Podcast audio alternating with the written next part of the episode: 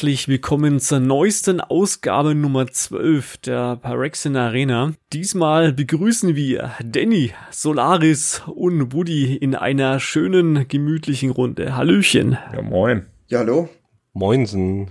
Finde es schön, wieder dabei zu sein. Habe ich vermisst. Wir haben dich auch vermisst. Welcome back. Danke. Danny, wie geht's? Ja, ganz gut. War sehr viel los. Ähm, ich brauchte einen Monat Pause. Äh, privat, viel Arbeit. Und jetzt bin ich zurück im Magic seit zwei Wochen. Ist immer noch das gleiche. immer noch das gleiche Spiel. Natürlich jetzt Kaltheim draußen. Das ist natürlich schon einiges anders und es macht auch wirklich viel Spaß. Aber bin jetzt froh, wieder hier zu sein. Du hast das Timing ja sehr gut gemacht, weil du hast ja Valentinstag quasi mitgenommen. So war doch das, oder? Ja, genau, am Valentinstag, da hatten wir äh, das Fate to Karma Turnier. Ähm, das war ein zweitägiges Event. Am ersten Tag konnte man sich qualifizieren und am zweiten Tag war dann eine Doppel Elimination Top 8. Ähm, das Turnier wurde organisiert von Fate to Karma, das ist eine E-Sport-Organisation, wo ich halt auch dabei bin. Und vielleicht kennt ihr Andre Strasky oder Crookies oder Ben Stark, die sind auch Teammember von dieser Organisation. Ähm, also meine Teammember. Ja, ist schon nicht so klein, die Namen. Ja. Man, man kennt schon ein paar. Ähm, und ja, wir haben dann halt wieder ein Turnier organisiert. Das ist das zweite gewesen. Diesmal wollten wir jetzt eben, wie gesagt, zwei Tage machen. Und natürlich ist auch Solaris dabei gewesen und hat gespielt. Darüber reden wir vielleicht nicht.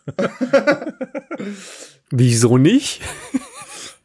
ja, es lief nicht so ganz so gut für mich. Also. Aber Danny, erzähl es mal weiter. Ja, es waren einfach zwei Tage mit dem Call-Time, Standard-Format. Das war halt schon mega cool, weil die Meta war noch nicht so bekannt. Das war halt alles noch ein bisschen, ein bisschen neu. Da kam so das Sulta Ultimatum Deck. Jeder dachte, das ist das Deck to go. Und dann kamen halt diese zwei Argentinier, Luis Salvato und Matti Avigo, haben gedacht, nee, wir spielen Mono Agro. Luis hat sich für Mono White Agro entschieden und Matti für Mono Red Agro. Die beiden haben sich dann im Final getroffen. Das sind zwei Freunde, die haben mal zusammen gelebt, das war noch besser. Und Luis Salvato hat dann mit Mono White das Ganze dann nach Hause geholt. Beide natürlich super Performance, aber ich, also, so wie Luis Salvato an dem Tag gespielt hat, ich weiß nicht, da war null Fehler dabei, einfach jedes Deck weggehauen. Ähm, ist halt wirklich witzig, wieder mal ein weißes Deck so weit oben in der Meta zu sehen. Ich weiß nicht, wenn letztes Mal irgendwo in Standard fallen ein weißes Deck so gut war. Also ich kann mich nicht daran erinnern. Es war mega cool, das zu sehen und das natürlich auch zu casten, das Finale. Es ging relativ schnell, weil er kam vom Winner Bracket und hat dann gleich gewonnen. Aber ja, im Großen und Ganzen bin ich sehr zufrieden mit dem Turnier und ja, ich hoffe, das nächste wird dann auch cool, aber das wird noch größer. Mehr dazu später. Ja, krass, ey. Also ich äh, danke nochmal Danny auf jeden Fall auch für den Invite. Mir hat das auch mega Bock gemacht. Sagen wir mal, die ersten zwei Stunden haben richtig Bock gemacht, das Turnier zu spielen. Danach wurde es ein bisschen doof. Ähm, ja, also verdienterweise haben, haben die beiden da im Finale gestanden. Die Agro-Decks waren auf jeden Fall die richtige Choice.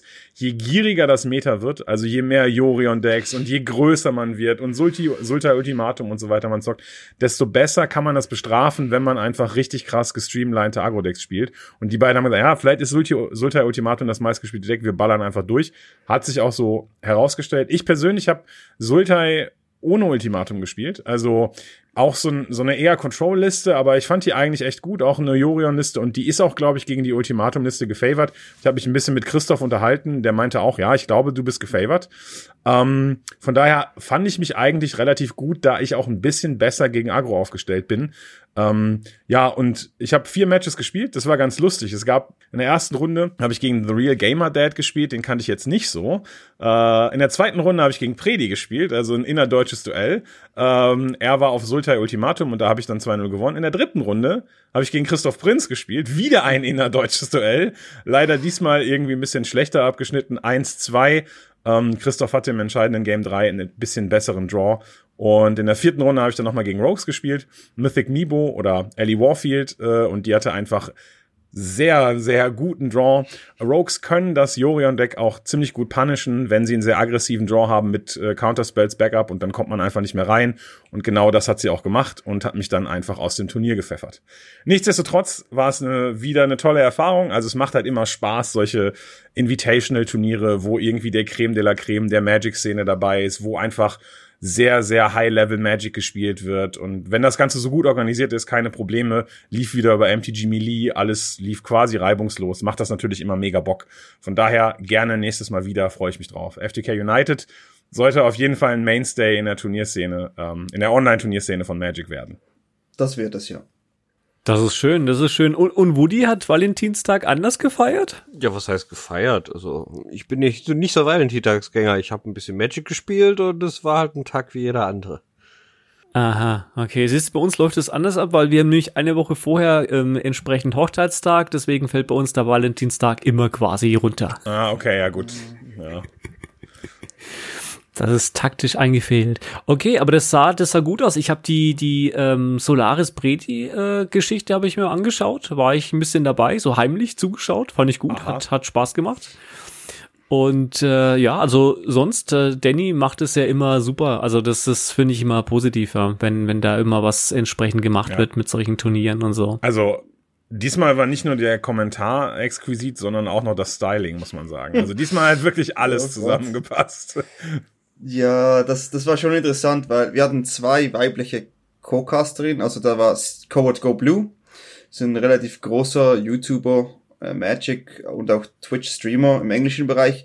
Und äh, Sabracus und Lady Davinia waren zwei Co-Casterinnen, die wir hatten, und die hatten die Idee, ja komm, wir, wir ziehen uns ein bisschen sparkly an, bisschen glänzend da, rot, und ich, ich musste mir halt was auch was auftreiben, und da hatte ich so eine Fliege um den Hals, die rot geglänzt hat, sogar mit Lichtern. War echt witzig. Und Cold Go Blue kam im Ganzkörper-Rotglanzanzug, das war noch viel besser. Also es war schon sehr witzig, das anzusehen, ja. Also besonderes Event, wenn man so schön sagt, auch optisch. Ähm, ich glaube, wir haben da noch ein anderes, äh, eine andere Geschichte, nämlich dass das, ähm, das in die Geschichte eingehen wird, denke ich mal, nämlich ein ein ähm, Ben-Geschichte. 15 Bannings an einen Tag. Also ich glaube, das war noch nie in der Magic-Geschichte der Fall, dass so viele Bannings an einen Tag ausgesprochen worden sind. Und ähm, wir versuchen jetzt mal die einzelnen Formate uns dann genauer anzuschauen.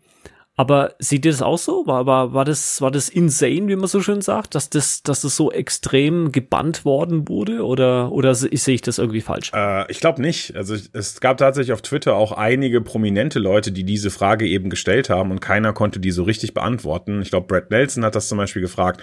Ich selber habe den Ban and Restricted Announcement Tweet auch retweetet mit der Frage, gab es schon mal 15 Karten auf einmal gebannt? Ich glaube, die Antwort ist nein.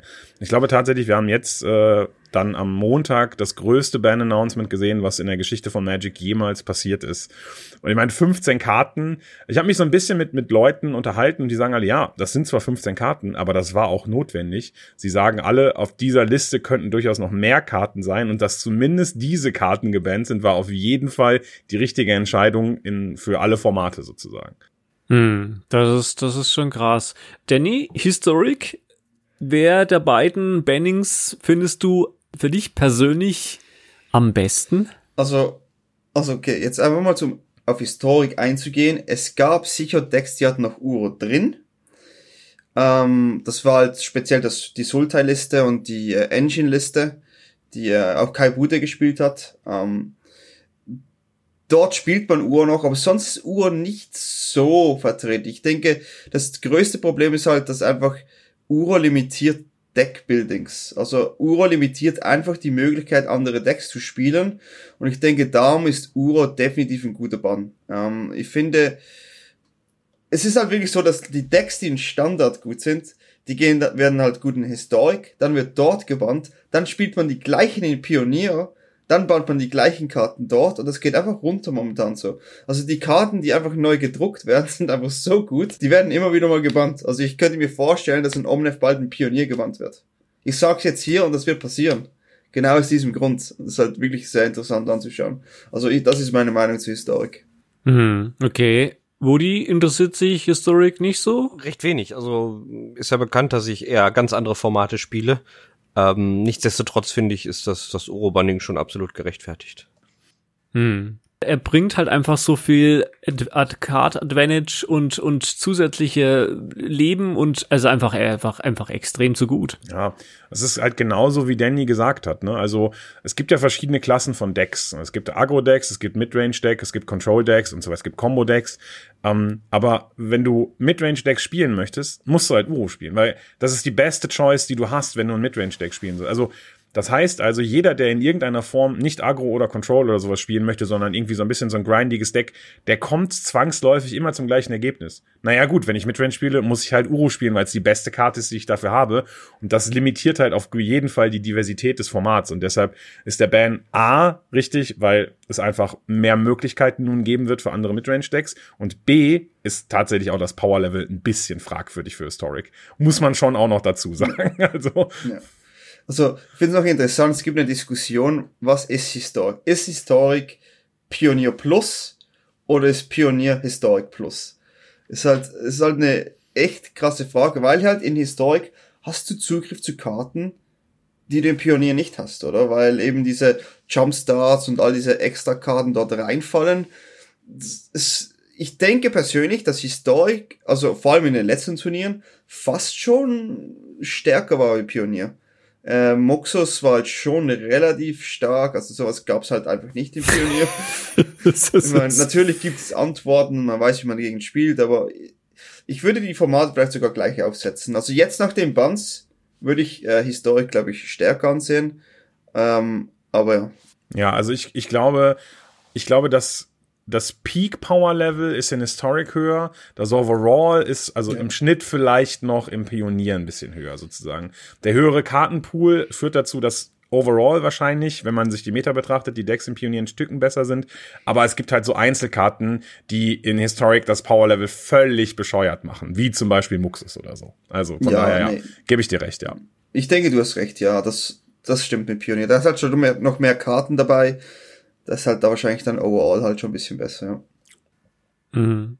Die Frage ist natürlich, wenn irgendwann mal Pioneer dann halt in der Arena ausschlägt, äh, wird sich das dann vielleicht auch etwas alles ändern, weil dann die Le noch mehr Leute sich auf Pioneer quasi dann äh, fokussieren, könnte ich mir vorstellen, vielleicht. Oder vielleicht werden die Formate sogar irgendwann zusammengemerged. Also vielleicht gibt es dann gar nicht mehr Pioneer und Historic, sondern das ist dann das Arena äh, Eternal oder so. Keine Ahnung. Arena E-Sports Format. Ja. Keine Ahnung, ja, kann sein. Hatten wir ja schon mal drüber geredet. Das ist ja eben, es gibt halt, die sind halt nicht, ja, wird man gucken. Bin, bin auf jeden Fall gespannt, hm. wie das weitergeht. Hm, hm, hm, hm. Ähm, Omat, was, was sagt er zu denen?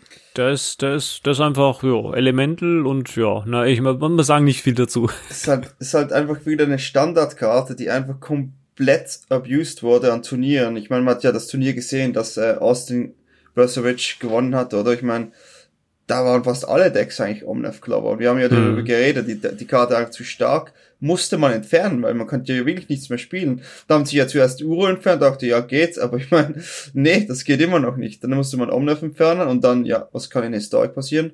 Kann man ja auch spielen, oder? Es gab natürlich Leute, die haben das auch gespielt, ähm, und dann musste es suspended werden, damit das nicht wieder am nächsten Turnier passiert.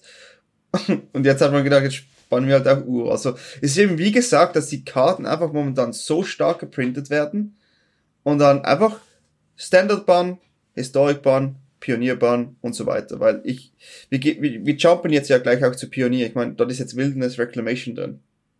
Hm. Oder? Und das hat genau diesen Step gemacht. Standard Ban, Historic Ban, Pionier Ban. Ja.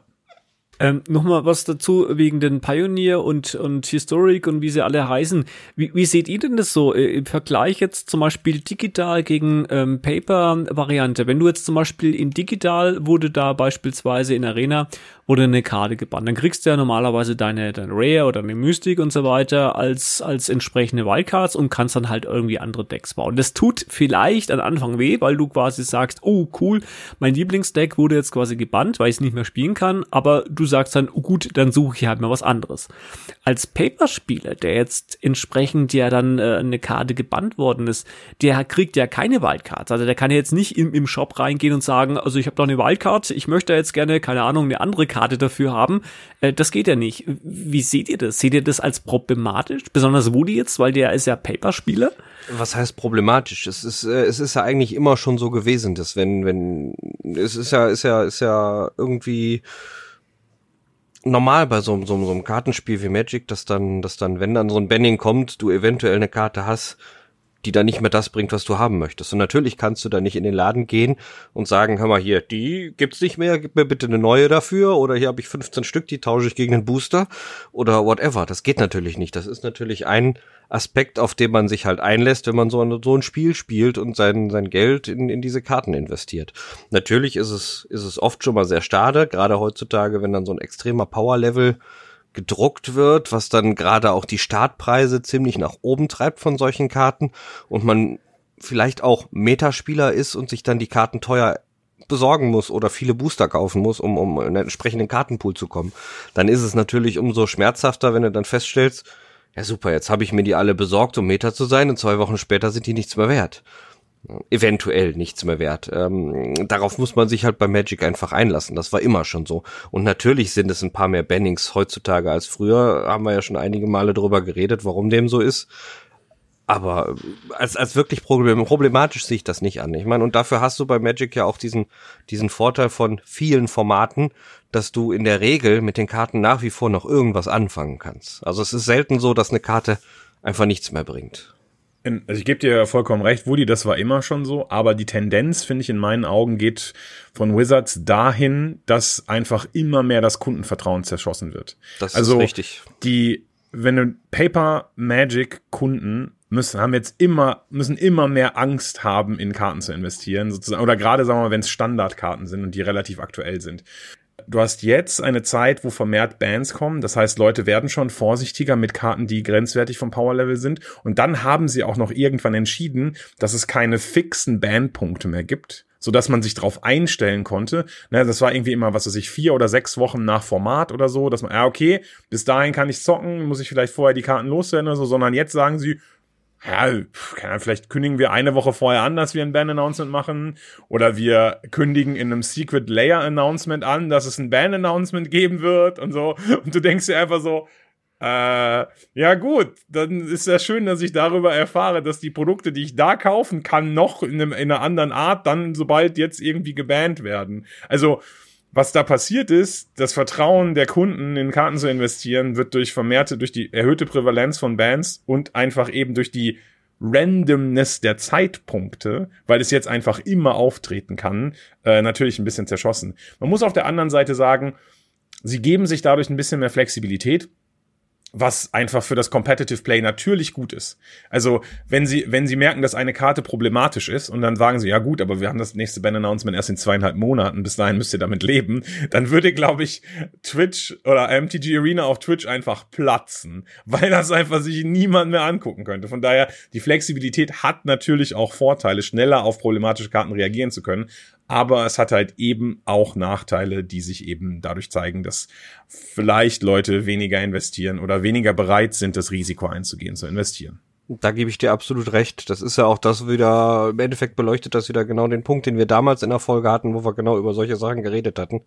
Gerade über schnelle Bannings. Und Beispiel zum Beispiel vom Omnat war ja damals schon, der wurde ja gefühlt schon fast gebannt, bevor die Karten auf Papier überhaupt gedruckt, beziehungsweise gedruckt waren sie ja schon, aber in den Release kamen. Einfach dadurch, dass der, dass der Release online einfach viel schneller ist und auch online, wie du gerade sagtest, durch die Schnelllebigkeit natürlich auch viel schneller klar ist, okay, das Power Level ist jetzt eindeutig gerade zu hoch, die muss weg und unterm Strich siehst du schon teilweise, dass die Karte weg muss, bevor du sie überhaupt in Papierform kaufen kannst. Und das kann ja. natürlich, das, das kann eigentlich nicht, das ist eine Sache der, das kann einfach eigentlich nicht Sache sein. Da müssten sie zumindest ein bisschen mehr anpassen, dass das äh, online nicht vorher die Releases einen Monat vorher sind oder ähnliches. Und ich bin mit meinem Rant auch noch nicht ganz fertig, denn wir waren ja gerade noch bei den, bei den Historic Bands. Könnt ihr, Wizards, könnt ihr einfach aufhören mit der Suspended List? Die ist einfach so mega egal. Also, weil für uns macht es halt keinen Unterschied, für die Spieler macht es keinen Unterschied, ob sie gebannt oder suspended ist, weil sie ist damit illegal. Und sich und eine Karte auf eine sozusagen auf eine Liste zu setzen, die wahrscheinlicher gebannt oder wieder entbannt wird, führt auch nur zu Unsicherheit. Beziehungsweise jetzt, wenn ihr eh zu willkürlichen Zeitpunkt bannen und unbannen könnt, ist die Suspended List halt auch einfach egal.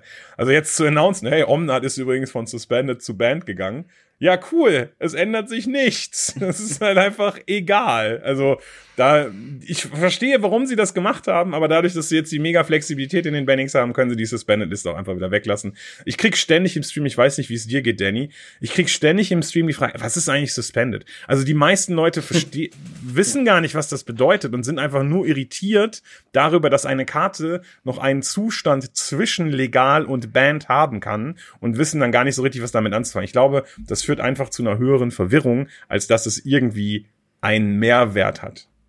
Also. Ja, also da stimme ich dir auch zu. Also, also ich stimme dir auch allgemein zu, damit mit dem Vertrauen von Wizard für Paperspiel ist halt schon schwer. Und wir haben ja darüber gesprochen mit dem Competitive, mit dem ganzen drumherum. Ähm, also für mich, es ist eben wie gesagt, ich finde einfach, dass irgendwo geht was verloren im Playtesten. Und dort ist das größte Problem, dass wir jetzt so viele Bands haben. Weil die ganzen Bands, all die Karten, die wir jetzt hier lesen, ha, also die meisten, sind halt wirklich Karten von den letzten eineinhalb Jahren. Das ist halt einfach Fakt. Das ist halt einfach Fakt, oder? Und, und du kannst auch mal eine Karte wieder entbannen, wie Field of the Dead. Aber das ist halt eine Sache, die, nee, das kannst du nicht. Das, das ist halt auch broken. Und das haben sie dann wieder gemerkt und muss wieder gebannt werden. Ist halt, ist halt für, für jemand, für jemand, der ein Field of the Dead im Paper hat, der denkt, okay, nee, die Karte kann ich jetzt da nicht mehr spielen, whatever. Verkauft sie, gibt sie weg und dann wird es wieder endbar und denkt, nein, ich wollte es aber wieder spielen und dann geht's wieder nicht. Das ist halt auch mega blöd. Also für, für Arena hast du halt die Karte wieder. Aber in Real, wenn sowas hin und her passiert, mega doof. Ja. Ich habe noch eine Frage an die Runde hier tatsächlich bezüglich möglicher Adaptionen für, für Paper Magic.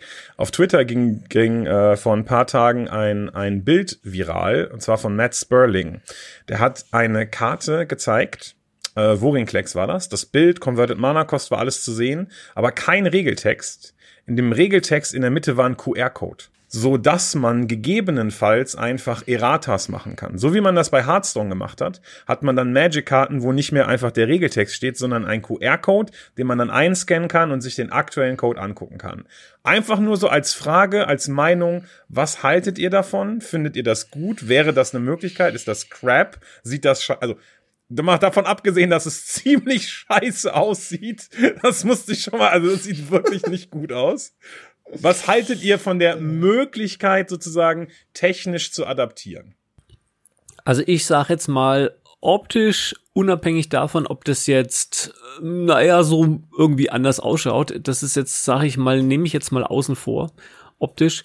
Ähm, ich habe eine längere Zeit, habe ich mal so ein anderes Spiel gespielt, äh, das glaube ich mit H anfängt oder so, keine Ahnung, ähm, weil ich das testen wollte mal, was das ist ähm, und wie sich das gegenüber Magic spielt. Also nennen wir mal das Ganze beim, beim Wort, nämlich Hearthstone. Und was mich damals immer aufgeregt hat tierisch ist, du wusstest nicht, was passiert, weil es kann sein, dass die Karte mal so dann 2-2 ist und plötzlich äh, hat dann der Hersteller gemeint, nö, die ist zu overpowered in der Kombination, dann ist die jetzt bloß noch 1-1. Und das fand ich immer nervig, wenn du quasi dich nicht auf die Karte verlassen kannst. Also da ist mir lieber, entweder die Karte wird gebannt, dann ist die halt einfach raus, aber ständig eine Karte, die sich verändert vom, vom Inhalt, also von, von der Mechanik oder, oder von, von, von den Stärken und so weiter, das kannst du ja mit diesen QR-Codes ja dann machen. Finde ich irgendwie falsch. Das fühlt sich so an wie, wir spielen mit den Kunden, äh, wir machen das, wie wir wollen, äh, du hast eigentlich keinen, das ist eigentlich egal. Also ich weiß nicht, so, so fühle ich das. Weiß nicht, was sagt Wooly dazu? Es wäre irgendwie, also das Optische lasse ich jetzt mal auch außen vor, so ein QR-Code sieht natürlich ein bisschen doof aus, aber ähm, irgendwie wäre das ja, als wenn du ein physisches Spiel nimmst, was Magic vom Grundprinzip ja nun mal ist, auch wenn es aktuell eher überwiegend digital gespielt wird, ja, und dem, ich weiß nicht, dem ganzen ähm, so eine random Karte quasi reinsetzt, wo du, wo du gerade sagst, einfach nicht weißt, ist die morgen noch dieselbe Karte. Also du, du nimmst, du nimmst dem, dem Ganzen ja die eigentliche Basis. Normalerweise hast du eine Karte, auf die du dich verlassen kannst. Klar, natürlich gibt's mal Regeländerungen oder mal, mal Anpassungen, wo man den Text anders interpretieren muss. Da kommst du bei dem Spiel wie Magic gar nicht drum herum. Aber vom Prinzip her öffnet das ja nur, nur, nur die Türen, ein physisches Spiel quasi zu patchen. Und ähm, ich stelle mir das auch vom Handling dann zusätzlich noch doof vor, wenn du ständig mit deinem Handy oder sonst was da sitzt und die Karte erstmal scannen musst, um zu kicken, kicken ob die, ob die noch die gleiche geblieben ist. Also ich kann's, ich kann's mir nicht gut vorstellen. Ich habe jetzt lange darüber nachgedacht, was ich dazu sagen soll. Das ist halt wirklich ein sehr schweres Thema. Also sicher mal, es sieht doof aus, das, das muss ich ja nicht erwähnen. Aber, also Magic ist im Prinzip halt, wie Woody jetzt hier gesagt hat, halt schon ein Paperspiel. Und ich fände, es wäre, also wenn man jetzt nur über das Competitive reden möchte, wäre das eine Lösung. Ob es die richtige Lösung ist, könnte ich jetzt nicht sagen, weil wo ich dir jetzt, wo ich jetzt zum Beispiel ähm, Papier nicht zustimme, ich finde das nämlich genau der Vorteil bei Hearthstone, dass du eben noch einschreiten kannst, wenn du einen Fehler gemacht hast, irgendwo im Playtesting, oder? Weil es ein reines digitales Spiel ist, ja, da gebe ich dir recht, ja. Aber jetzt im Paper, wie gesagt, finde ich, müsste man halt, und das ist meine Meinung, Profis anstellen, ja, die dann da vielleicht mehr Arbeit reinstecken, damit man das einigermaßen eindämmen kann. Ich denke, man kann das nie perfekt eindämmen, weil es eben, wie gesagt, es ist halt einfach ein Paper-Spiel. Und ich meine, Wizard hat jetzt Oliver Tio eingestellt. Der ist ja auch ein relativ bekannter und guter Spieler und der hilft ja dort auch mit jetzt. Und ich glaube, auch noch zwei andere Profis sind jetzt dort mit angestellt. Ähm, die wollen ja versuchen, dagegen zu wirken, weil sie haben wahrscheinlich selber gemerkt, okay, die letzten eineinhalb Jahre haben wir es ein bisschen vermasselt, sozusagen. Ähm, aber wie gesagt, es wäre halt schon cool, wenn du, wenn du das Ganze immer balancen kannst. Aber es ist halt, in Arena geht das und in Historic geht das. Das finde ich ja gut, dass es wenigstens diese Möglichkeit dort gibt. Aber es ist halt schwer, das so umzusetzen im Papier, weil einfach, es gehört eigentlich dazu. Eigentlich gehört es ja dazu. Ja. Ja, also ich würde schätzen, dass sie es jetzt auch nicht übertreiben würden. Ne? Also angenommen, die würden jetzt irgendwie einen Flex-Slot als Regeltext einsetzen, müsstest du jetzt nicht jeden Tag nachgucken, ob sich irgendwie der Regeltext von Vorinclex geändert hat. Also ich glaube, das passiert nicht. Was ich dem halt gegenüberstelle, ist sozusagen, dass du wieder dass, dass, dein, dass dein Verlust, den du bei Karten oder durch Bannings anstellst, halt einfach dadurch sozusagen negierst, dass du einfach sagst, hey, naja, also ich kann die Karte immer spielen, weil sie, weil sie sozusagen wieder adaptiert wird. Ich halte es persönlich auch für falsch und würde es nicht machen. Ich persönlich finde Bannings einfach für Magic irgendwie passt einfach besser. Gehört für mich mehr zu dem Spiel dazu. Vielleicht ist das auch so eine Boomer-Meinung oder so, keine Ahnung, aber in meinen Augen ist es so, das gehört einfach dazu. Und dann lass es lieber gebannt werden, als dass plötzlich da ein QR-Code steht und sich der Text ändert. Finde ich nicht geil. Wobei man natürlich auch sagen muss, es gab schon Karten, die erratert wurden. Ne?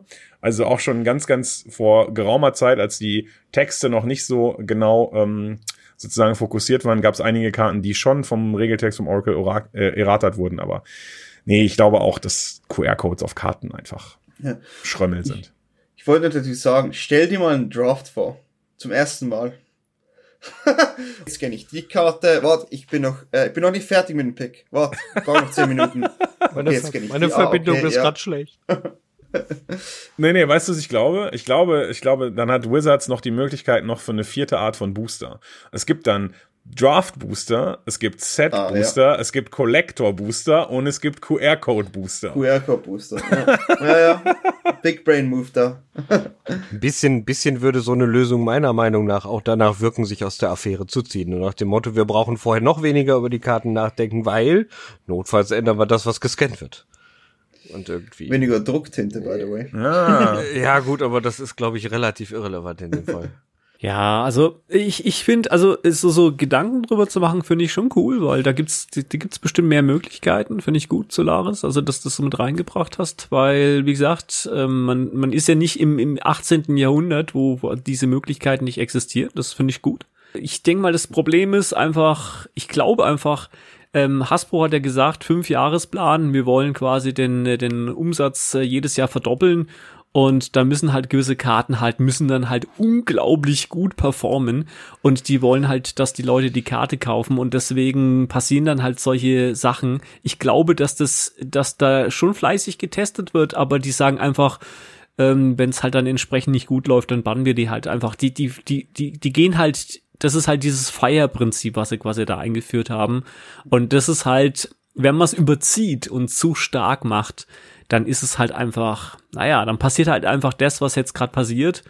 Und äh, da sind wir ja dann auch schon im Pioneer wo dann entsprechend die nächsten Karten äh, dabei sind. Übrigens unter anderem auch ein, wie heißt diese Karte? Uro? Ich weiß nicht, die habe ich vorhin schon mal gehört. Ja, also in Pioneer haben wir auch haben wir fünf Bands. Balustrade Spy, um, Undercity Informer, Teferi Time Reveler, Uro Titan of Nature's Wrath und Wilderness Reclamation. Ähm, für die, sagen wir mal, gehen wir erstmal zu den Unbekannten. Und zwar Balustrade 2 und Undercity Informer. Das sind zwei Karten, die kennen in der Regel wahrscheinlich nicht so viele. Ähm, das sind Karten aus dem zweiten Ravnica-Block, nicht aus dem dritten, die mit einer Aktivierung oder mit einem Trigger dafür sorgen können, dass du keine Karten mehr in der Library hast. Netterweise wurde durch Zendika Rising wurden Modal Double-Faced Cards eingeführt, die auf der Frontseite ein Spell sind und auf der Rückseite ein Land. Das führt dazu, dass man einfach ein Deck ohne Länder spielen kann. Denn sozusagen, man hat die Länder dann nur auf der Rückseite und man sieht sie sozusagen nicht. Die Aktivierung dieser beiden Karten sieht das nicht. Das bedeutet, man kann halt einfach so ein Power Dredge Deck spielen, wo man eine Aktivierung hat, sich sein komplettes Deck mühlt, viermal Crippling Chill triggert, vier Priced Amalgam aufs Battlefield bringt und keine Ahnung, Narkomöber und sowas und hat dann halt nach einer Aktivierung den Gegner für 12 gedraint und 21 Power auf dem Battlefield und dann sagt man halt Go. Die Idee, warum man das gebannt hat, kann man sich vielleicht vorstellen. Ist nicht sonderlich interaktiv und macht auch nicht sonderlich viel Spaß und ist auch sehr repetitiv, weil ich mache immer das Gleiche. Es kann nämlich nichts anderes passieren, außer das. Und von daher für mich auf jeden Fall allein dafür schon ein total sinnvoller Ban. Ja, was sagt ihr denn zu den anderen Karten? Also, ich sehe halt Teferi, Uro und Reclamation und das sind halt auch wieder mal, ich habe es vielleicht schon mehrmals gesagt, die Karten sind noch nicht so alt. Die sind noch nicht so alt. Ähm, also jetzt Uro, okay, klar, da gab's halt dieses Assault, auch eine Sultan-Liste, die ziemlich dominiert hat. Einfach allgemeine starke Karte. Wilderness Reclamation. Ich glaube, dass Reclamation im Pionier fast das beste Deck schon war. Eine Zeit lang. Ähm, und Teferi ist halt einfach mega stark. Aber ich denke, Teferi und Reclamation Package Band, das war ja das gleiche auch dann in äh, Historic und das haben sie auch hier wieder gemacht. Teferi wird wahrscheinlich auch in Luca noch gespielt im Pionier. Das war ja auch noch lange aktiv dort. Bin gespannt, was dort mal passieren wird. Aber es sind alles drei super starke Karten, die im Standard alt gebannt wurden, Historic gebannt wurden und jetzt sind sie im Pionier gebannt. Ja. Ja, also die haben, also wenn man mal auf die Begründung, auf die offizielle Begründung eingeht, dann sagen sie, Teferi ist gebannt worden, weil Nif Mizzet zu stark ist. Five Color Nif Mizzet ist ein zu starkes Deck und wenn man einen Teferi droppt und dann sozusagen keine Interaktionsmöglichkeiten mehr mit Nif Mizzet und diesen powerfulen Spells hat, dann ist das Deck einfach zu stark. Deshalb haben sie Teferi rausgenommen äh, was ich auch nachvollziehen kann. Äh, mein PTQ-Loss äh, im, im, sozusagen für die Top 8 war gegen 5 Color if Visit und nur wegen eines Teferis. Also von daher habe ich, äh, finde ich das okay, dass der gebannt wurde. Und Wilderness Reclamation ist so ein, ist so ein Vorsichtsban tatsächlich. Die haben gesagt, okay, wenn wir Teferi bannen, dann wird Wilderness Reclamation vielleicht ein bisschen zu gut, weil wir ansonsten vielleicht ein bisschen zu viel machen können im Endstep. Deshalb haben sie vorsichtshalber schon mal Reclamation rausgenommen. Naja, und bei Uro gibt's nicht viel Begründung außer Power Level. Ha! Ist immer noch hm. zu stark, auch für Pionier. Wer hätte das gedacht? Tja, Woody, traurig, oder? Ja, gut. Ne? Ist die logische Konsequenz jetzt, ne? Bis jetzt ist in Commander nichts gebannt worden, so ein Zufall. Ja, zumindest jetzt nicht von den aktuellen Stats hier. Ah ja, okay. Ja gut, äh, äh, springen wir gleich weiter auf Modern, würde ich sagen. Da ist irgendwie auch dieser, uh, das Uru auch nochmal dabei. Wahnsinn, hä? Modern, unglaublich. Aber da ist noch was Neues dazu gekommen. Diese, da, das, da gab es ja viele Leute, die gesagt haben, band diese Karte in Standard, T-Balls Trixery. Da ist ja auch äh, Cascade ist ja entsprechend angepasst worden. Glaube ich deswegen explizit, weil dieses spezielle Deck mit T-Balls Trickery dort entsprechend explodiert ist. Ja, also ich lese mal die Modern Bannings einmal durch. Das ist einmal die Field of the Dead, äh, die Mystic Sanctuary, die Simeon Spirit Guide, die T-Balls Trickery und die Uro wieder, wie du gerade auch schon sagtest. Ähm, ich gehe jetzt mal kurz auf die T-Balls Trickery ein, weil gerade das Modern-Format für mich von den 60-Karten-Formaten eins der interessanteren ist, also Modern, Legacy, Vintage, weil Commander-relevante Karten etc. pp. Und ähm, T-Balls Trickery im Standard habe ich mir hat einen großen Aufbau erlebt, diese Karte, haben wir ja letztes Mal schon kurz drüber geredet und äh, ich hab die Tibalt Strictly im Standard jetzt auch nicht als so gefährlich angesehen. In Modern war es was ganz anderes. Da habe ich einige Deckkombis gesehen, die mit der Tibalt Strictly halt wirklich extrem gut liefen, performt haben und halt einfach auch das Power-Level extrem nach oben geschraubt haben. Von daher sehe ich die Tibalt Trickery in Modern als keinen sehr überraschenden Bann. Uro brauchen wir auch wieder mhm. nicht drüber reden, wie Gaia jedes Mal sagte. Das ist einfach das Power-Level dieser einzelnen Karte. Ich weiß nur, dass Tibalt Tricky, glaub, in Modern so stark war, dass viele Leute, die auch Modern gestreamt hat, wie jetzt Gabriel Nassif, den ich auch oft schaue, hat gesagt, ja, Modern lohnt sich einfach jetzt nicht zu spielen, weil halt, ja, da, da triffst du halt nur das an und und äh, dann waren die Bands draußen und jetzt war er gleich am Blue White wieder spielen, oder? Im Modern, ich meine, das geht da ganz schnell bei ihm. Ähm, Tibble Stricken Standard würde ich nicht im Best of 3 bannen. Ich könnte mir aber vorstellen, dass man diese Karte im Best of 1 bannen kann. Einfach nur, weil wenn du queuest und dann der Gegner Turn 2 ein keine Ahnung, ein Ugin oder so droppt, hast du einfach keine Lust mehr. Dann kannst du einfach nächstes Spiel gehen, oder? Es geht eigentlich nur darum, das Deck kann man ja easy besiegen mit Counters und was auch immer, aber es ist halt einfach, ich meine, wieso, oder? Ich meine, das ist halt, das ist halt komplettes Roulette. Und es steht ja auch in dem Ben-Announcement drin, it's not a game. Also, also quasi, du, du spielst quasi, du spielst gar nicht so, sondern das ist einfach, das verhindert, dass du eigentlich genau. spielst. Also. Ja. Genau. Hm. Ja. Okay. Also ich, ich sehe das genauso und äh, gut, dass du äh, mich daran erinnerst, Danny. Best of One Bannings, das gab's ja mal. Ich habe mich, ich kann mich jetzt schon wieder daran erinnern. Stimmt, dass sie in Arena unterschiedliche Banlisten für Best of One und Best of Three hatten. Das war, was war das? War das hier ähm, der extra Nexus, of, Nex Fate. Nexus ja. of Fate? Genau, richtig. Ja, ja. das war auch äh, auch eine gute Karte übrigens. Ja. ja. Also so generell zu den Bannings. Äh, T-Bites Trickery ähm, Finde ich auch gut, dass es gebannt ist und genau aus dem Grund. Also ich glaube nicht, dass es zu powerful war. Es ist einfach Anfang und es sind halt keine Games.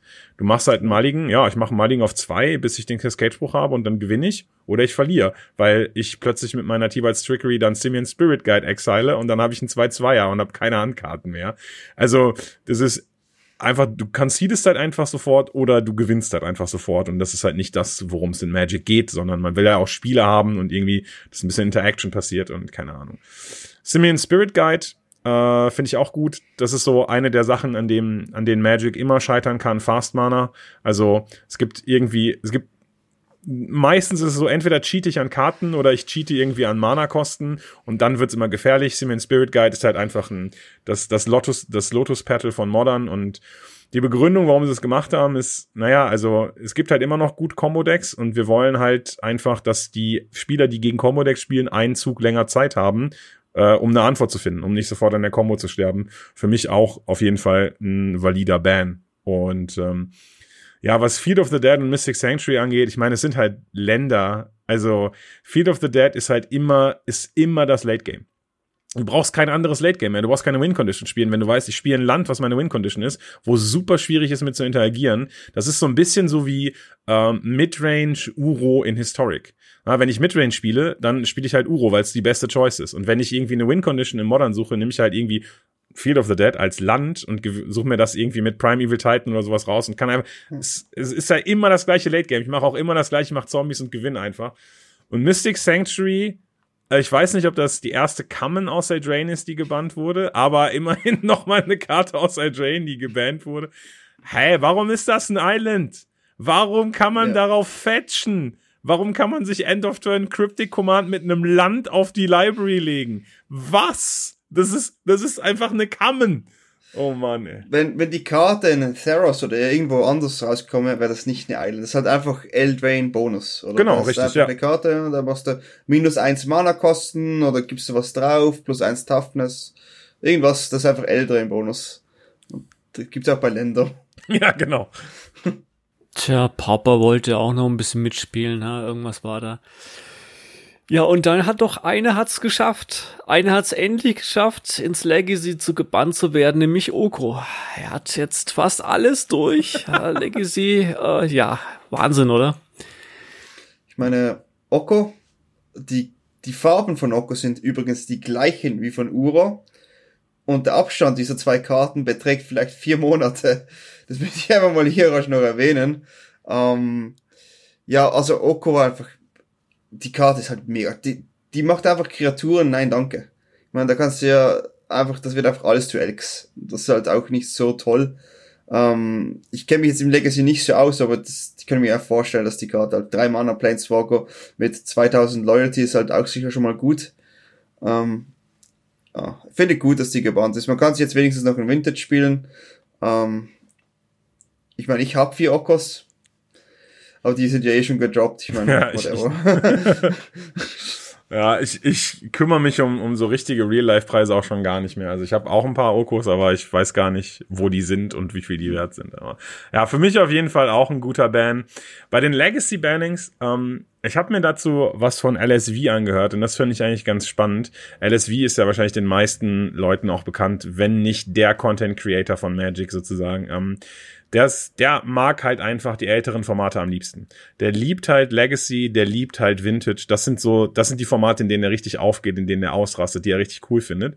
Und er meinte so, in den letzten sechs Monaten, boah, ey, Legacy, das fühlt sich immer so an, als würde man eine zu heiße Herdplatte berühren. Er hat dann immer so wieder richtig Bock und dann merkt er, oh, es ist wieder Snowco, weil immer in Legacy, Four Color, Aircams, Astrolabe, Oko gespielt wird, dann so, ah, verbrannt, nee, hab ich doch keinen Bock mehr drauf. Und dann, ah, Legacy ist eigentlich geil, ich versuch's wieder, ah, nee, Snowco. Und dann hat er wieder keinen Bock drauf. Also selbst jemanden, der das Format so liebt wie LSV, hat das in dieser Form keinen Spaß gemacht, weil einfach das, das Format und die Meta so eingedrückt wurde auf diese Four-Color Midrange-Decks mit Arcane's Astrolabe. Du konntest, du konntest gierige Decks nicht punishen, deshalb ist der Ban ich gehe noch mal einmal kurz durch. Wir haben Oko, Arcane's Astrolabe und Dreadhorde Arcanist gebannt in Legacy.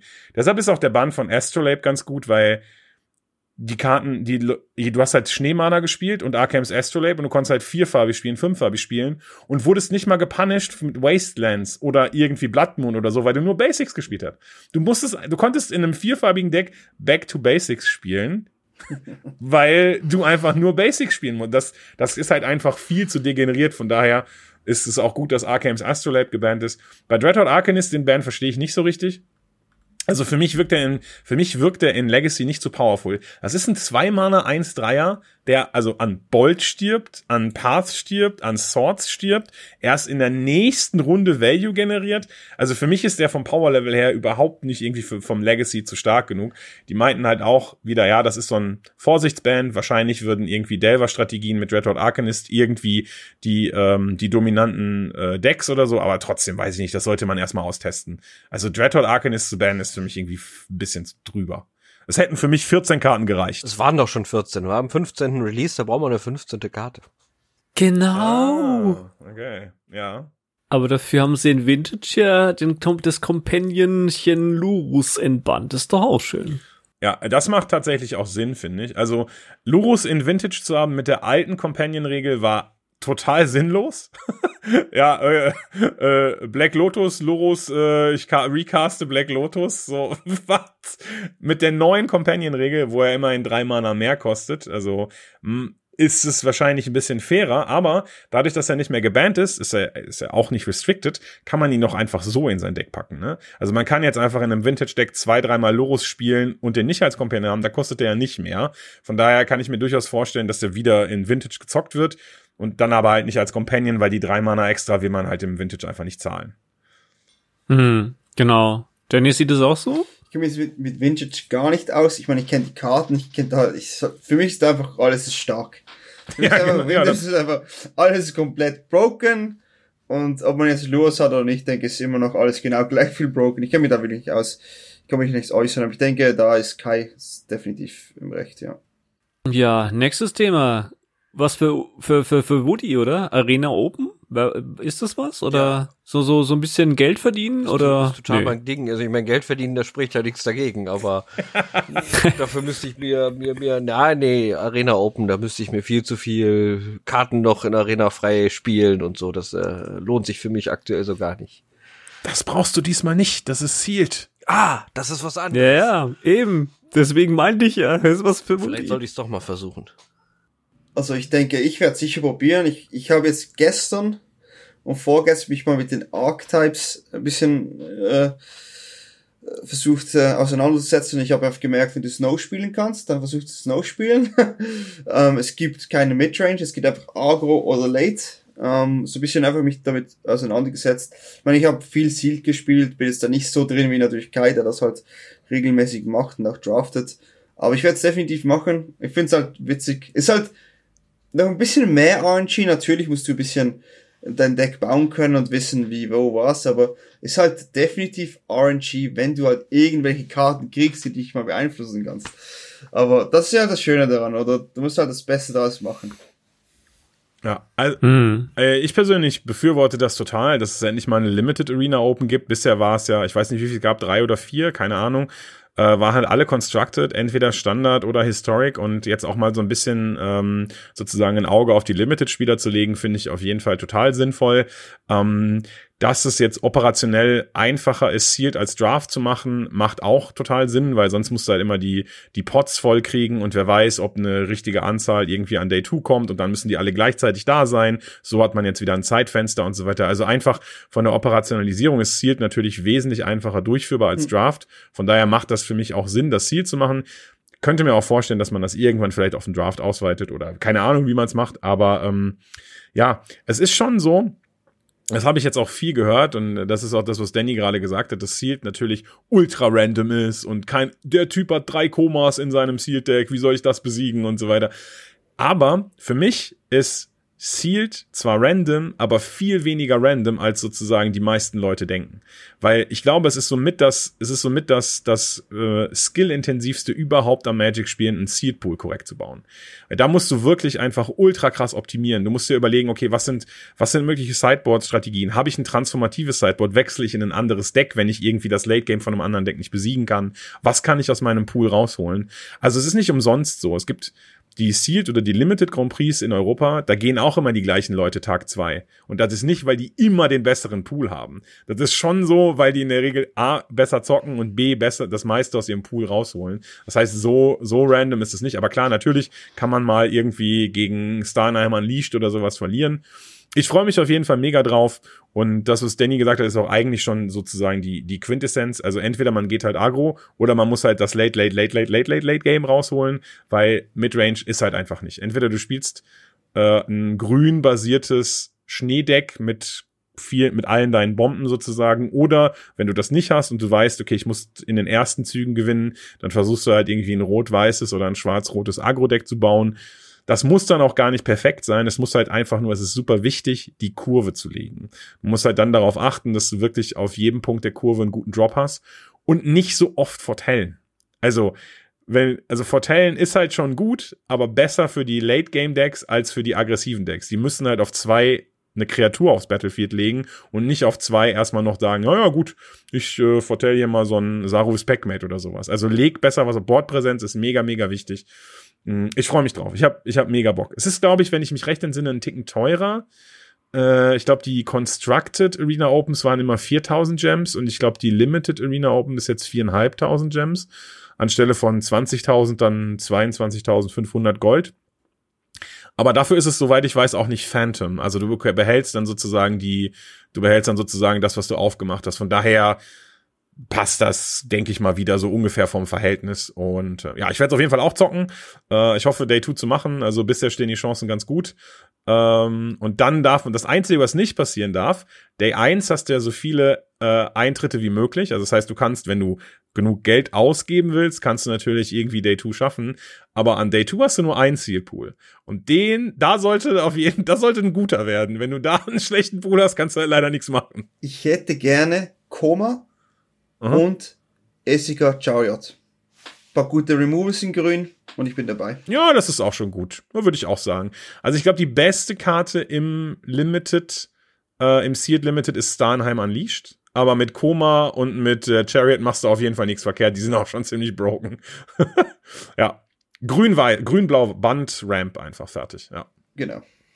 Das Ganze ist Best of 3? Äh, du kannst es dir wieder aussuchen tatsächlich. Es gibt die ah. Möglichkeit, Best of One zu spielen. Da musst du sieben Siege erzielen, bevor du deine dritte Niederlage hast. Oder Best of Three, da musst du wieder 4-0 spielen. 4-1. Ich, ich glaube 4-0. Ich glaube, du darfst keine Niederlage haben. Ja, du darfst keine Niederlage okay. haben. Ich glaube, aber du kannst ja nicht, du musst, du musst einlocken. Du kannst ja nicht das, den Pool öffnen und sagen, ja, das könnte im Best of 1 geben, weil mein Sideboard ist halt wirklich blöd. Also du musst, glaube ich, schon auswählen vorher, oder? Ja, ja, genau. Du wählst vorher aus, ob ja. du in Best of One oder Best of Three reingehst. Ja, ja, genau. Aber im Schnitt, also ich, ich bin mir jetzt auch nicht genau ganz sicher bei dem Preis-Payout, aber bei den Constructed-Dingern war es so, dass man im Best of One die höhere Wahrscheinlichkeit hat, einfach Day 2 zu machen, weil man zwei Losses einfahren kann und im Best of Three war das Payout besser. Und ich glaube, das haben sie sozusagen so gelassen, weil es macht halt auch Sinn, dass, dass sozusagen die Entscheidung bei dem Spieler liegt, okay, will ich lieber ein besseres Payout oder will ich vielleicht wahrscheinlicher Tag zwei machen. Ja. Also Woody überlegt schon, überlegt schon, ob er entsprechend mit äh, teilnehmen soll. Ich ha? meine, das ist wahrscheinlich das gleiche Phänomen wie bei Solaris selber auch. Das ist ja schon sehr Draft-ähnlich, wenn man so ein Ziel spielt. Und Draft ist halt einfach eine schöne Sache. Dann ist man eingespielter drin, wenn man es häufiger macht. Es ist mehr Spannung drin und wie, wie Kai ganz, ganz klar sagte, du brauchst halt den entsprechenden Skill. Ne? Es bringt natürlich nichts, da auf Metapicks zu gehen, weil es da einfach in dem Sinne die Meta ja gar nicht relevant ist. Und von daher muss man da schon ganz anders agieren, als wenn man jetzt mit seinem vorgefertigten Deck irgendwo hinrennt. Hm. Das stimmt, ja. Okay, dann haben wir quasi das durch. Wahnsinn, Themen heute, unglaublich. Ähm, wir haben noch ein bisschen Paper, habe ich da gesehen. Äh, da gibt's unter anderem äh, Secret Layer, Super Drop und Black is Magic. Ähm, das für alle, die äh, nicht Arena-Spieler, sollten sich das vielleicht mal anschauen. Ähm, wir gehen da nicht großmächtig weiter. Äh, Informationen sind entsprechend in den Shownotes, also welche Karten da drin sind, sehr, sehr bunt. Wo- Woody sa- sagte vorhin zu mir, sehr bunt. Er war, seine Augen haben, ich weiß nicht, ob die geleuchtet haben, aber, oder ob die, ob die sich so zusammengezogen haben, ich weiß es nicht. Wie, wie fandest das war du die das? bunte Woody? Reflexion vom bunten Display. Ah, okay, also quasi so ein bisschen, ne, muss nicht sein. Und ähm, das, das letzte, was ich, was ich gut finde, dass äh, alle, die quasi ein bisschen Paperspieler neu sind, sollten sich die Challenger-Decks anschauen. Challenger-Decks 2021, die gehen immer. Das sind vorkonstruierte ähm, Decks äh, für, für Standard, ähm, die einfach super gut zu spielen sind. Also die sind äh, Friday Night Magic kompatibel, sag ich mal. Die sind stark, die machen Spaß, sind nicht unglaublich teuer. Und das sind diesmal dabei Azuris Control, Dimir Rouge, Mono Red Acro und Mono Green Stumpy. Also das, das geht eigentlich immer, würde ich sagen, oder? Auf jeden Fall, ja. Ja, hab- ich finde es auch gut. Ich, also ich habe äh, mir so ein paar Decklisten von den Challenger-Decks mal angeguckt, glaube ich, von letztem Jahr. Jetzt die aktuellen kenne ich nicht und die fand ich einfach schon durchaus solide. Also klar, es sind jetzt keine Tier 1 Decks oder so, aber wenn man halt eben nicht die Chance hat oder nicht weiß, wie man selber ein Deck baut, ist das auf jeden Fall ein guter Anfang. Und man kann dann ja immer noch mal immer so ein, zwei, drei Karten austauschen, wenn man noch so ein paar eingesammelt hat. Ist auf jeden Fall ein guter Start für, für, für ein Deck oder sozusagen, um irgendwie in die kompetitive Karriere einzusteigen. Also es, die sind auch immer sehr gefragt. Also wenn, wenn die quasi rauskommen, dann, dann tut der liebe Papier die auch immer verlosen. Also die gibt's dann bei uns im Stream netterweise immer als Paper Edition, wie sich das gehört, zum Gewinnen. Und die Leute, die das gewonnen haben, sind dann immer super happy. Also die sind die immer sehr zufrieden. Ich habe noch einen kleinen Nachtrag zu diesen Secret Layers. Also ich habe mir die jetzt gerade mal angeguckt. Ey, ich will, ich, ich, also mir fällt, mir fällt, mir, mir fällt, mir fällt es schwer, ein anderes Wort als hässlich zu finden. Sag's nicht, sag's nicht. Diese, diese Fairies sind mega hässlich. Die Länder sind cool. Der Valentines Day, Valentines ist auch mega hässlich. Und also die Showcase-Karten von, von äh, Kaltheim finde ich dann wieder gut, aber Valentine's Day und dieser und diese Fairies gehen, also gehen für mich artworkmäßig leider gar nicht. Da sind wir genau bei dem Punkt, was das immer trifft. Es ist eine reine Geschmackssache und man sieht, Kai steht nicht auf Kitsch. Ich sehe das ähnlich. Ja, also Ja. Das kann ja, für, genau, natürlich, das ist natürlich eine subjektive Meinung und ich will jetzt auch niemanden irgendwie auf die Füße treten damit, aber die sind schon hässlich. Also, Also, Sag's nicht, also, sag's nicht, also ich sag's nicht. Der Goblin Rebel Master finde ich irgendwie geil. ja, okay. Die der, anderen, die anderen finde ich nicht so cool. Aber der Goblin Rebel Master, das sind irgendwie witzige Goblins dort. Nee, das Schöne ist, es ist ein guter, guter normaler Secret Lair, wo du einfach nur ein alternatives Artwork von Karten hast, die es schon gibt. Du bist also nicht drauf angewiesen, was zu spielen, was dir optisch nicht zusagt. Und wenn du Bock drauf hast, holst es dir. Und gut ist. Ja, wie gesagt, Geschmackssache. Aber wir haben noch was. Äh, Danny hat die entscheidenden, der darf einen entscheidenden Knopf drücken. Der darf nämlich die Random-Karte ziehen. Ja, dann mach ich das mal. Ja, also die Random-Karte, die ist wahrscheinlich den meisten bekannt. Es ist die Ravenous Red. Ähm, ein farblos, ein schwarz, äh, eine 1-1. Wenn sie ins Spiel kommt, muss der Gegner eine Karte abwerfen. Eine richtige klassische Karte, also ich kenne die auch noch von damals. Ich glaube, das erste Mal, als ich die gesehen habe, das war in Invasion. Das, da hatte ich sie sicher dabei und die kam immer wieder mal. Also auch in verschiedenen Formen, aber die Ravenous Red selber, also die wurde mehrmals wiedergeprintet und es ist eigentlich eine gute Karte. Also ist eine starke Karte, gibt dir theoretisch gesehen Card Advantage, weil du den Body kriegst und halt den Gegner, ähm, der muss eine Karte diskarten. Vom Designer, ja, das sind halt Ratten. ja immer, immer wieder mal gekommen. Ich glaube, jetzt gibt's halt irgendwie den aktuell im Standard gibt's den Acquisition Expert, der so ein bisschen sowas macht. Vor nicht allzu langer Zeit gab's da die Burglar Red. Für mich im, im Limited eine der besten Ratten überhaupt. Burglar Red, in die mir damals in äh, Gates of Ravnica war, war eine gute Karte. Ich, ich mag die auch. Also ist jetzt für mich kein, kein All-Star oder irgendwie nicht, nicht Uro, würde ich sagen, aber äh, ähm, man kann die gut blinken, ne? Also ich glaube auch, dass die Jorion-Decks im Standard haben ab und zu mal solche, solche Ratten benutzt, um irgendwie so ein bisschen irgendwie Card Advantage zu machen, genau wie Danny gesagt hat. Ja, ist auf jeden Fall eine solide Common. Würde ich auch. Kann man gut picken, kann man gut spielen. Ja, was soll ich dazu sagen? Ich meine, es sind Ratten, wie alle schon gesagt haben. Artwork braucht man da nicht drüber reden. Wenn man keine Ratten mag, sieht's komisch aus. Nichts ist so erschreckend wie eine kleine Ratte, wie der Favor-Text auf der Karte selber ja schon sagt gibt's eigentlich nicht mehr viel zu sagen. Ne? Eine Kammer, die man immer gut spielen kann, wenn man entsprechende Decks spielt, die gerne mal was diskarden. Das war's dann auch schon. Ich finde, die passt für mich ganz gut, weil das ist quasi die zweite Version des Anfänger-Decks von damals oder Anfänger-Sets von damals, nämlich Portal. Das ist nämlich aus Second Age. Und ähm, im Portal habe ich ja damals angefangen und ich mag das Artwork von der von der Second Age Variante. Das sind nämlich das, das, das, die sind die Ratten noch ein bisschen mit Papier ein bisschen am, am rumbasteln. Ich finde, es ist schön schön aus. Und das, sind, das sieht man auch unten netterweise bei der Second Age, nämlich Angriff, Verteidigung mit Schwert und Schild, was die anderen Karten nicht haben. Das ist irgendwie am Anfang äh, sehr verwirrend, aber ich finde es lustig. Und äh, das obligatorische Pauper-Legal ist natürlich auch noch dabei. Also ich mag das Artwork von Invasion 8 Edition aufwärts, also das, das zweite mit dem bin ich halt aufgewachsen und diese Ratte ist halt so alleine, so richtig, so richtig gefährlich. Bei den anderen sind also mehr, mehrere Ratten, die sind halt da rumschweren, aber da ist halt wie eine Ratte, die kommt, die wartet auf dich. Mm, das gefällt ja, mir ja. halt dort. Die ja, ist bedrohlich, ja. Die ist, die ist gefährlich. Wenn du die spielst, da weißt du. Bei den anderen sind halt so, so, so Ratten, halt, so kleine Ratten, die ist so ein bisschen, ja. Die hat rote Augen. Also ich glaube, äh, wie diese Ratte gerade ausschaut, so schaue ich nämlich aus, weil ich habe gerade nämlich eine Mail gekriegt, dass Kaffee im, in, im Postkasten liegt. Ich glaube, ich werde jetzt schnell mal dann entsprechend den Kaffee mir besorgen.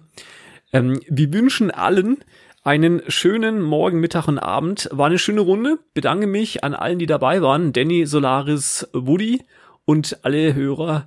Und äh, wir hoffen auf eine schöne, nicht gebannte Zeit in der Zukunft. Bis bald. Ciao. Tschüssi. Ciao. ciao.